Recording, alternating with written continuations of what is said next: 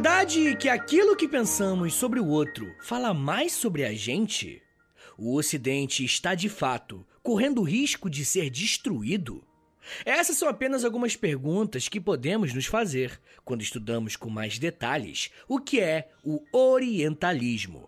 Um conceito que pretende explicar como que o Ocidente e o Oriente se relacionam e como imagens culturais e mentais são formadas. Você já deve ter ouvido alguém falando algo como a civilização ocidental é isso, os orientais são aquilo, esses árabes são assim, enfim. Conforme esse tipo de linguagem vai se naturalizando, a gente esquece que conceitos como Oriente e Ocidente são construções históricas e por isso nós podemos estudá-las. O episódio de hoje é um pouquinho diferente do normal, porque nós vamos discutir e se debruçar sobre um conceito histórico, o conceito do orientalismo, que foi popularizado por um escritor chamado Edward Said. E eu espero muito contar com seu feedback para eu saber se eu posso continuar fazendo episódios mais conceituais como esse. Nós vivemos em um contexto político e cultural que os estudos sobre a Ásia vêm crescendo bastante. E esse interesse vem acompanhando de questões do dia a dia, como por exemplo os conflitos entre Israel e Palestina. Também tem o fato da China se projetar cada vez mais como a maior potência do mundo. E sem falar como a Índia e a Coreia vêm criando cultura pop de tal maneira que o mundo todo tá parando para assistir. Mas pelo tamanho da relevância que esses assuntos têm, por vezes vocês não acham que conhecemos pouco sobre a história da Ásia? Se você é um ouvinte do História em Meia Hora já há algum tempo, eu espero que essa lacuna esteja sendo preenchida, mesmo que minimamente. Mas precisamos concordar que, em geral, é um campo de estudo que conhecemos pouco. E você já parou para pensar por que, que isso acontece? Será que existe um motivo para conhecermos tão pouco sobre a história da Ásia? Vamos fazer um exercício para tentar exemplificar esse ponto. Quando somos crianças e começamos a ter as primeiras aulas de história, geralmente somos apresentados a algumas civilizações antigas. Nós estudamos os fenícios, os persas, os hebreus, macedônios, babilônios e onde que essa galera estava? Na Ásia. Só que não é comum que esses povos sejam identificados como pertencentes ao continente asiático, pelo menos não quando começamos a aprender sobre eles. O problema, gente, é que os currículos escolares dão meio que uma esquecida nesse continente, tá ligado? E ele só volta a ser estudado quando nós começamos a falar sobre a Idade Média, principalmente quando estudamos sobre as cruzadas e as disputas com os muçulmanos. Ah, é claro que tem várias exceções, mas eu tô traçando uma média, beleza? Quando avançamos mais no conteúdo, vemos que é na Idade Moderna que o Oriente começa a ganhar um destaque por conta das grandes navegações. Quando aprendemos sobre a expansão marítima e sobre a colonização, nós ouvimos bastante a ideia de que os ibéricos chegaram na América quando tentavam encontrar um caminho para as Índias. Mas você já pensou por que, que os europeus queriam tanto um caminho novo para as Índias? O que que tinha lá que fazia com que o investimento tecnológico, financeiro e de pessoal fosse tão grande? Na verdade, essa corrida ibérica pelas Índias significa que havia um intenso fluxo, e não só de mercadorias, mas também de ideias, pessoas e cultura por todo esse período, conectando os continentes conhecidos, a Europa, a África e a Ásia. O problema é que nessa relação, apenas a narrativa europeia acabou sobrevivendo em muitos currículos e livros. Mas, gente, o meu ponto até esse momento do episódio é demonstrar duas coisas. Primeiro, por mais que existam conteúdos riquíssimos, complexos e fascinantes, o que chega para nós ainda é muito pouco. Temos muita dificuldade em citar capitais de países importantes do Oriente, mas conseguimos dizer com facilidade o nome de pelo menos 15 divindades gregas. Um segundo ponto que eu queria demonstrar aqui é que quando falamos de história, estamos falando de um mundo que era conectado. Europa, Ásia e África tinham relações culturais e comerciais, mas acaba sendo a história europeia que prevalece, e não essa diversidade. Mas se estamos vendo que o mundo conhecido era tão próximo assim, então de onde que vem essa divisão entre Oriente e Ocidente? Quando que isso foi criado? Eu acho que já tá na hora de começar a responder algumas perguntas, né? Não tem jeito. Quando o assunto é mais teórico, são essas perguntas que vão nos direcionando para o caminho certo. Para entender como que começou essa divisão do mundo, vamos ter que voltar para o século I depois de Cristo e conhecer o mito de criação da Europa. Existe um livro chamado Metamorfose, escrito por Ovídio, um poeta romano que nasceu no ano 43 a.C. O vídeo vai registrar em seu livro um mito bem popular naquele período, que contava que Europa era o nome de uma princesa fenícia, que na época era região do Mediterrâneo e atualmente é o Líbano, Palestina e Israel. Os fenícios eram um povo muito famoso pela capacidade de navegação e de comércio. A princesa era tão bonita que chamou a atenção de Zeus, o deus grego, que decidiu sequestrá-la. E para realizar essa tarefa, Zeus se transformou em um touro branco e se misturou com outros animais do rei, que era o pai da Europa, e decidiu ficar pastando junto com esses animais perto do mar. Ao ver esse touro branco e manso, a Europa se aproximou e começou a interagir com o animal, até que ela sobe em suas costas. O Zeus aproveitou esse momento e saiu correndo para o mar, levando a princesa para a ilha de Creta, onde ela deu à luz a três filhos de Zeus. Essa lenda foi contada por muitas e muitas gerações, para explicar como que os reis e as rainhas de Creta foram legitimados para governar a nação. Em um primeiro momento, o nome Europa era usado como nome de uma região da Trácia, a atual Turquia. Mas pouco a pouco, a ideia foi se expandindo até englobar o território que nós conhecemos hoje. Foi o historiador Heródoto, no século V a.C., que usou pela primeira vez o termo Europa para se referir ao continente como um todo. E aí você deve estar se perguntando, né? Pô, por que é importante que a gente conheça esse mito? De acordo com essa história, a figura que dá nome ao continente europeu veio da Fenícia, ou seja, do continente asiático. Então, aquilo que dá origem ao que chamamos de Ocidente veio do Oriente. Olha que interessante. Um segundo ponto que nós podemos levantar é reforçar mais uma vez que as relações da Europa com a Ásia, ou se preferir do Ocidente com o Oriente, é uma relação extremamente antiga. Se você pensar historicamente, a Europa se relaciona mais tempo com a Ásia como um todo do que com o continente americano, tipo, muito mais. Logo, a troca cultural, material, religiosa é muito maior com a Ásia. A própria Rota da Seda, que é tão conhecida e que ligava os dois continentes, existem teorias que apontam que ela foi criada no ano 3600 a.C. Porém, gente, por mais que as relações sejam próximas, com o tempo, a imagem que um grupo tem sobre o outro vai mudar. E vai mudar muito. Tanto que parte do mundo vai ser considerado inferior por conta disso. Quando pensamos na divisão do mundo entre Oriente e Ocidente, precisamos lembrar que isso não é algo natural, ou seja, é uma invenção humana.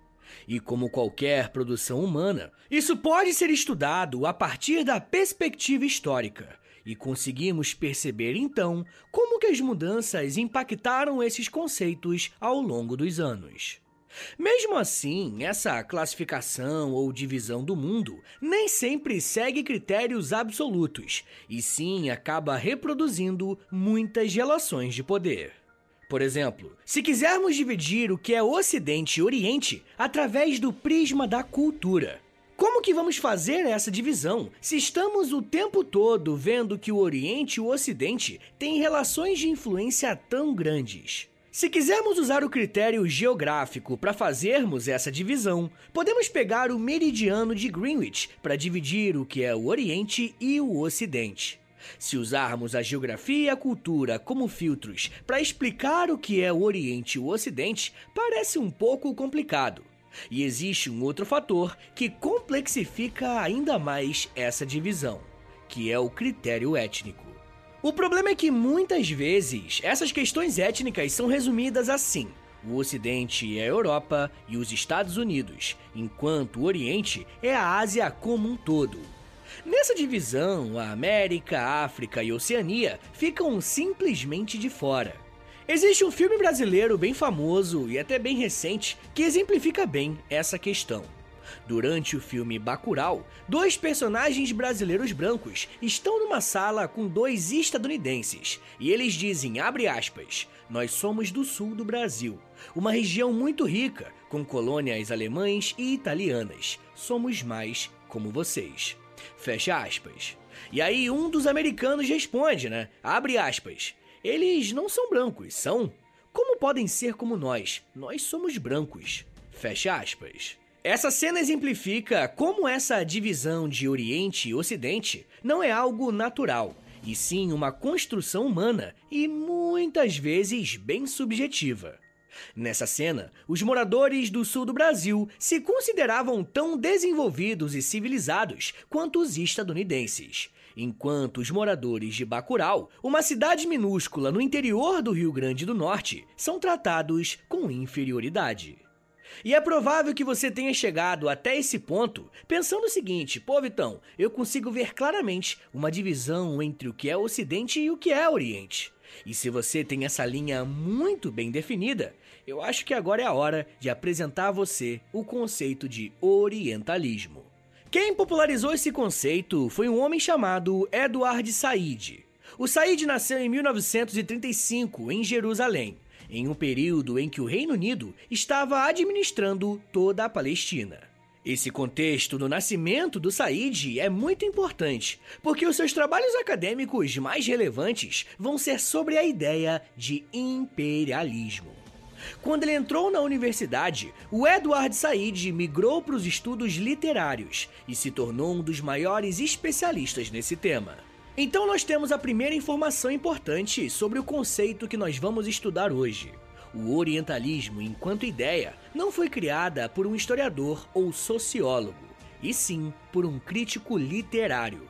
Em 1978, ele escreve um livro chamado O Orientalismo, em que analisa uma série de obras literárias de ficção e observa como que o Oriente é retratado nessas produções culturais. Para Said, o orientalismo pode ser percebido em três aspectos. O primeiro é o aspecto acadêmico, ou seja, disciplinas de estudo sobre o Oriente. Esse tipo de estudo começou a crescer no final do século XVIII e o início do século XIX, quando os países europeus foram para a Ásia para estabelecer relações para, em seguida, realizarem o neocolonialismo, ou imperialismo europeu. E você só pode chegar em uma área nova para dominá-la se você estudar esse território antes, tá ligado? Mas o que nós vamos focar aqui hoje são os outros dois aspectos que o Said aponta que existem sobre o orientalismo, que é o pensamento e o discurso orientalista.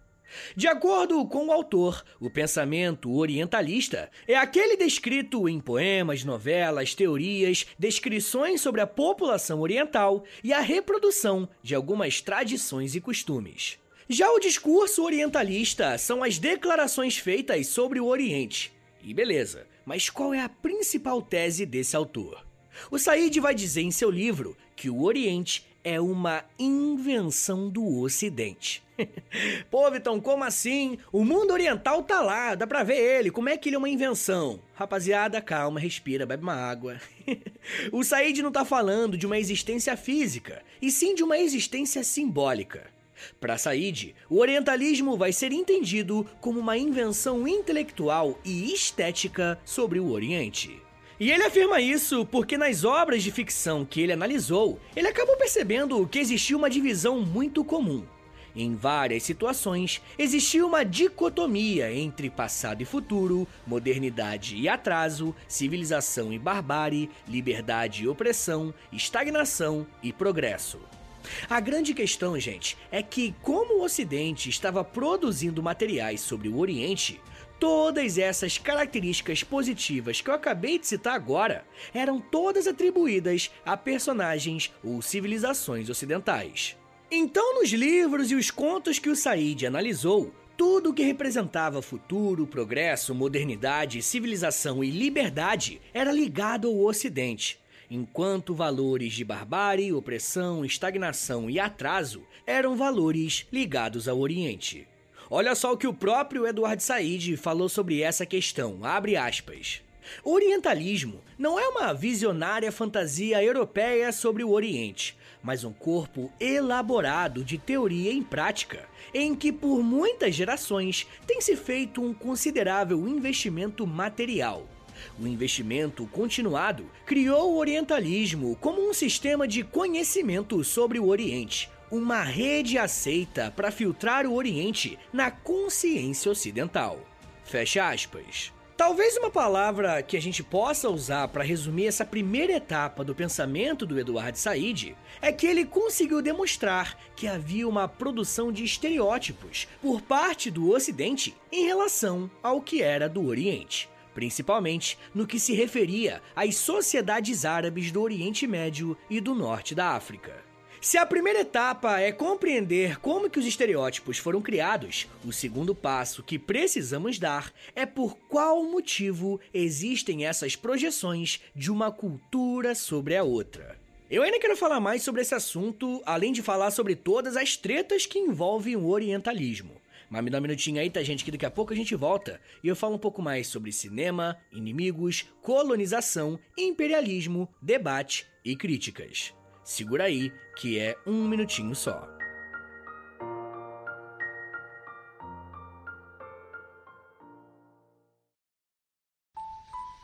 Eu sempre sonhei em poder viver de criação e de educação. E graças ao apoio de vocês lá no Apoia-se, isso se tornou realidade. Entre em apoia.se barra História em Meia Hora que com 10, 20 ou 30 reais por mês, você não só contribui para esse trabalho continuar acontecendo, como também recebe recompensas exclusivas para os apoiadores. Com 10, você tem acesso a um podcast semanal exclusivo. Eu me aprofundo em um tema de um dos episódios da semana e envio diretamente para o seu e-mail através do Apoia-se. Já tem mais de 70 episódios por lá e você vai receber acesso a todos eles. Além do podcast exclusivo, com 20 reais, você também recebe acesso ao nosso Clube do Livro. Todo mês nós lemos um livro sobre história e conversamos no grupo do Telegram. E depois de 30 dias, fazemos uma call no Zoom para compartilharmos as nossas impressões. E com 30, além das recompensas anteriores, eu te adiciono no meu Amigos Próximos no Instagram, onde publico conteúdos diários com curiosidades históricas, tanto no arroba História em Meia Hora, quanto no arroba Prof. Vitor Soares. E se você tiver alguma dúvida sobre o apoio, é só entrar em contato comigo pelo e-mail historiaemmeiahora.gmail.com apoia.se barra História em Meia Hora. É apoia.se barra História em Meia Hora. Valeu, gente!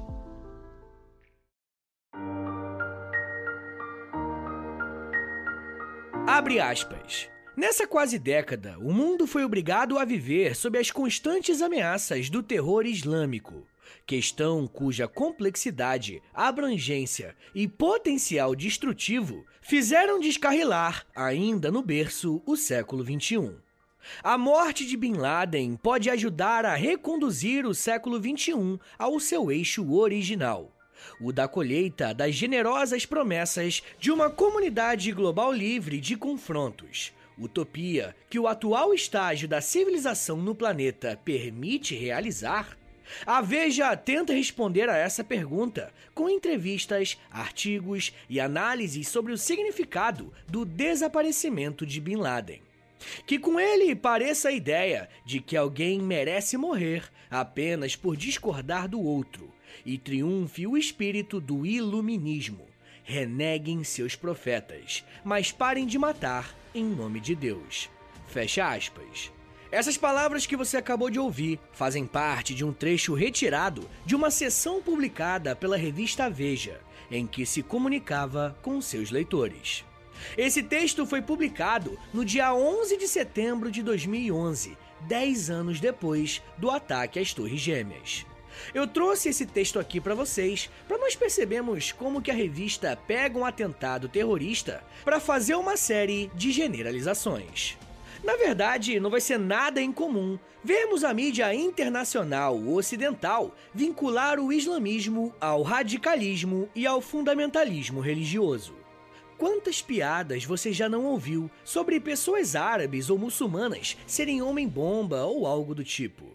Se levarmos em conta que o Edward Said está trazendo para nós, esse tipo de discurso, piadas e manchetes compõem um discurso orientalista, mas nesse caso, direcionado ao Islã.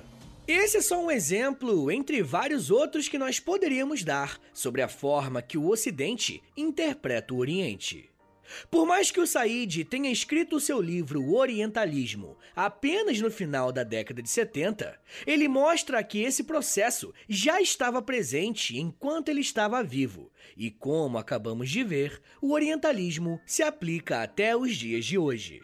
Por mais que a análise do Said seja sobre os estereótipos que foram produzidos em obras literárias, quando ampliamos o seu estudo, vemos que esse padrão se repete em outras fontes. Por exemplo, ao longo do século XIX, foi muito comum expedições políticas e culturais de países ocidentais para o Oriente Médio. Como eu falei, foi nesse período que o processo de neocolonialismo aconteceu.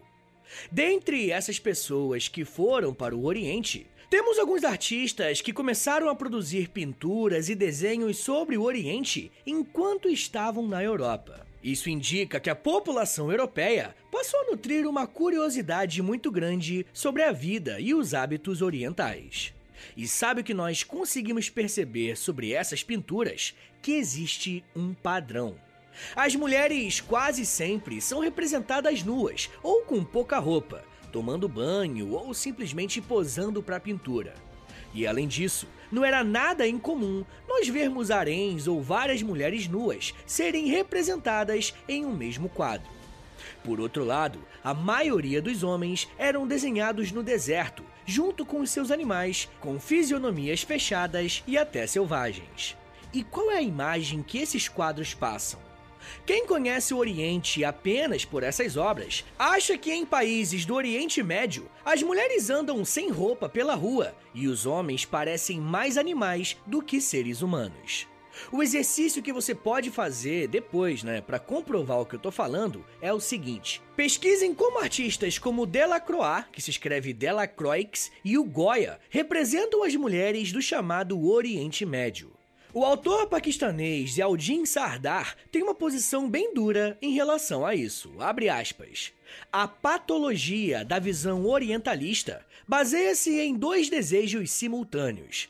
A busca pessoal do homem ocidental pelo misticismo oriental e a sexualidade, e o objetivo coletivo de educar e controlar o Oriente em termos políticos e econômicos. Fecha aspas. Essa citação é importante porque ela traz a devida gravidade para o que é o pensamento orientalista. Essa estereotipificação tem um objetivo, e é aqui que começamos a conhecer um pouco mais sobre o pensamento do Edward Said.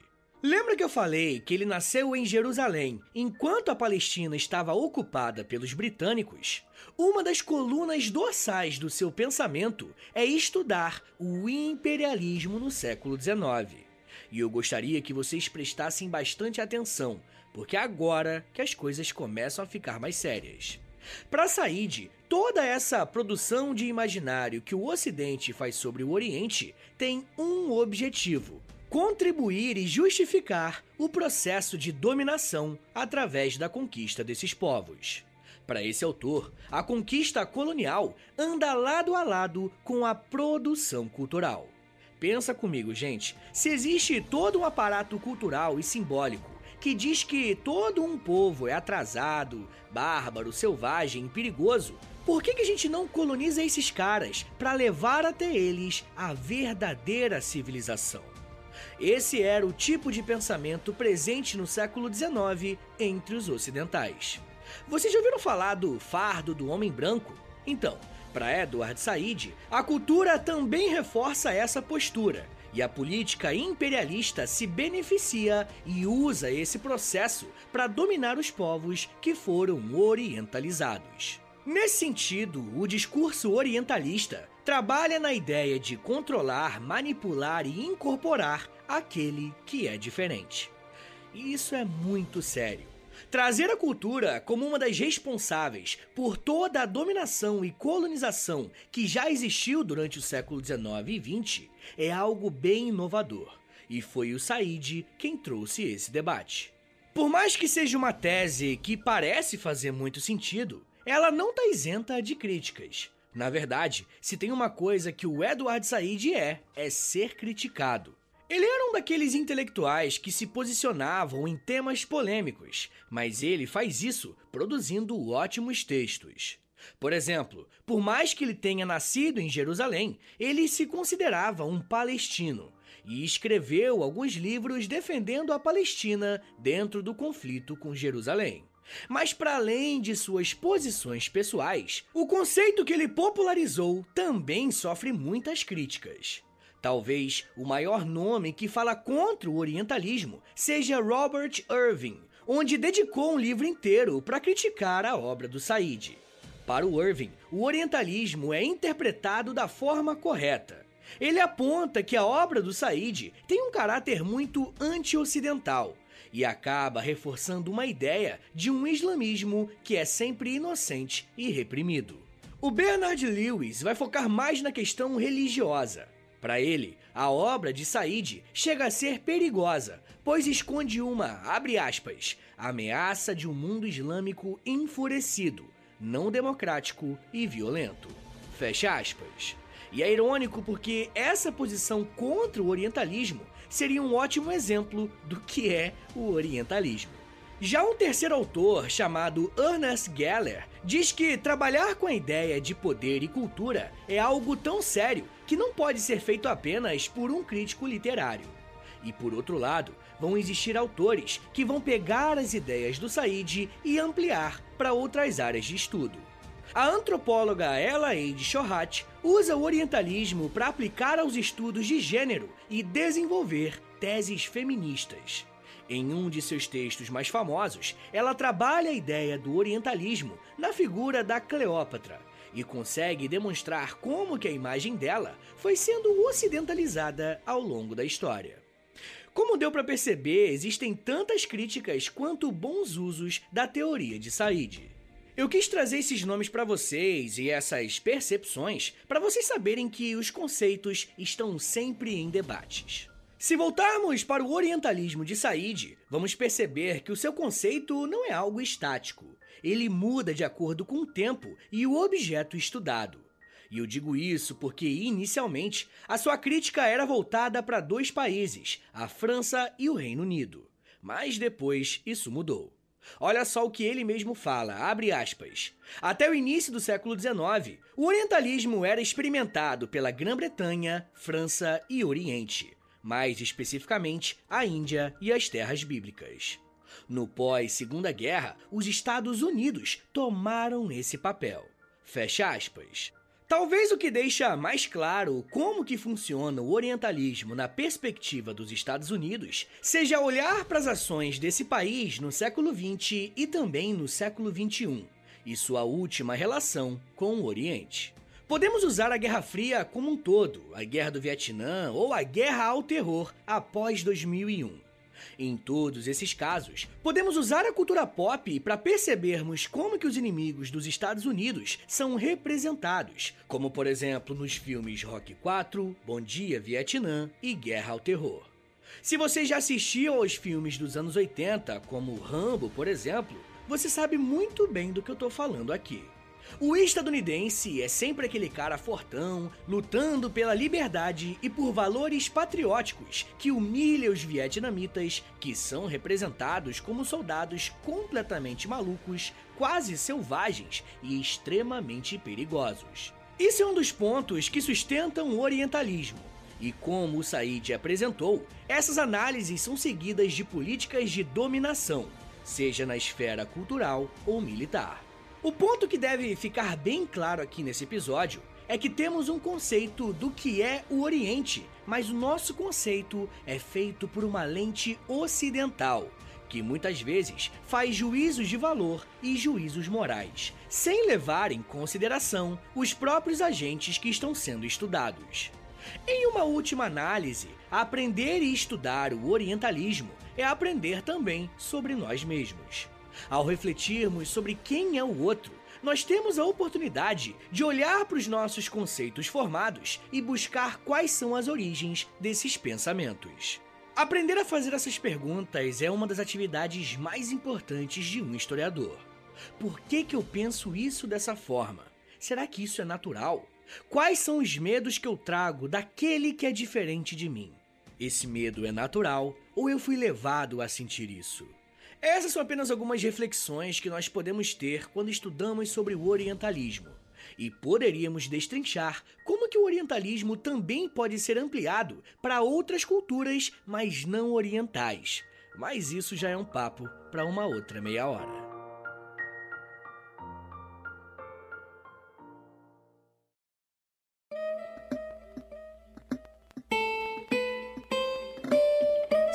Senhores, muito obrigado por terem vindo até aqui. Meu nome é Vitor Soares, eu sou professor de História e você acabou de ouvir o História em Meia Hora. Eu gosto bastante desse tipo de episódio, né? Que eu quero começar a trazer mais de conceito. Tenho certeza que a rapaziada que tá fazendo história mesmo na faculdade tá me agradecendo muito. Mas nem para todo mundo, né? Isso aqui nem todo mundo vai se interessar. Então, pô, manda um feedback aí, deixa no, no comentário do último do último post do Instagram, se você gostou, se você não gostou, dá esse feedback para mim, que aí eu vou saber se vocês querem mais episódios assim, né, mais conceituais, pegar um que um historiador ou um intelectual falou e trabalhar sobre esse conceito, enfim. Tá aí uma sugestão de meio que um quadro que pode ter aqui no História em Meia Hora, beleza? Mas uma coisa que eu peço ainda mais é que você compartilhe esse episódio, rapaziada, por favor. Isso ajuda muito o meu trabalho, tá? Posta lá nos stories do Instagram e me marca no arroba História em Meia Hora, ou você pode também postar lá no Twitter e aí me marca no arroba H30podcast, que aí eu já te agradeço e tudo mais. Mas, rapaziada, se você gosta do História Meia Hora, se você quer ver esse podcast por muito tempo de pé ainda, a melhor forma de longe de me ajudar, a melhor, é assinando o Apoia-se, beleza? É apoia.se barra História em Meia Hora, que tem um montão de episódios exclusivos, tem quase 90 episódios exclusivos já lá, tem muito mesmo, tem Clube do Livro, tem conteúdo diário no Instagram, tem muita coisa, você vai ver lá, né? Depende do plano que você assinar. E, obviamente, se você quiser e puder me ajudar, fica o convite, tá bom? Pessoal, eu quero lembrar que o História Meia Hora tem a parceria com a Loja, tá bom? Loja é L-O-L-J-A, Loja. Entra lá no site deles, loja.com.br, e aí digita História Meia Hora, que você vai ver a nossa lojinha com camisetas, moletons e vários outros produtos que tem por lá, tudo com estampa original do História Meia Hora, tá? Só tem lá, você não vai encontrar em nenhum outro lugar na internet.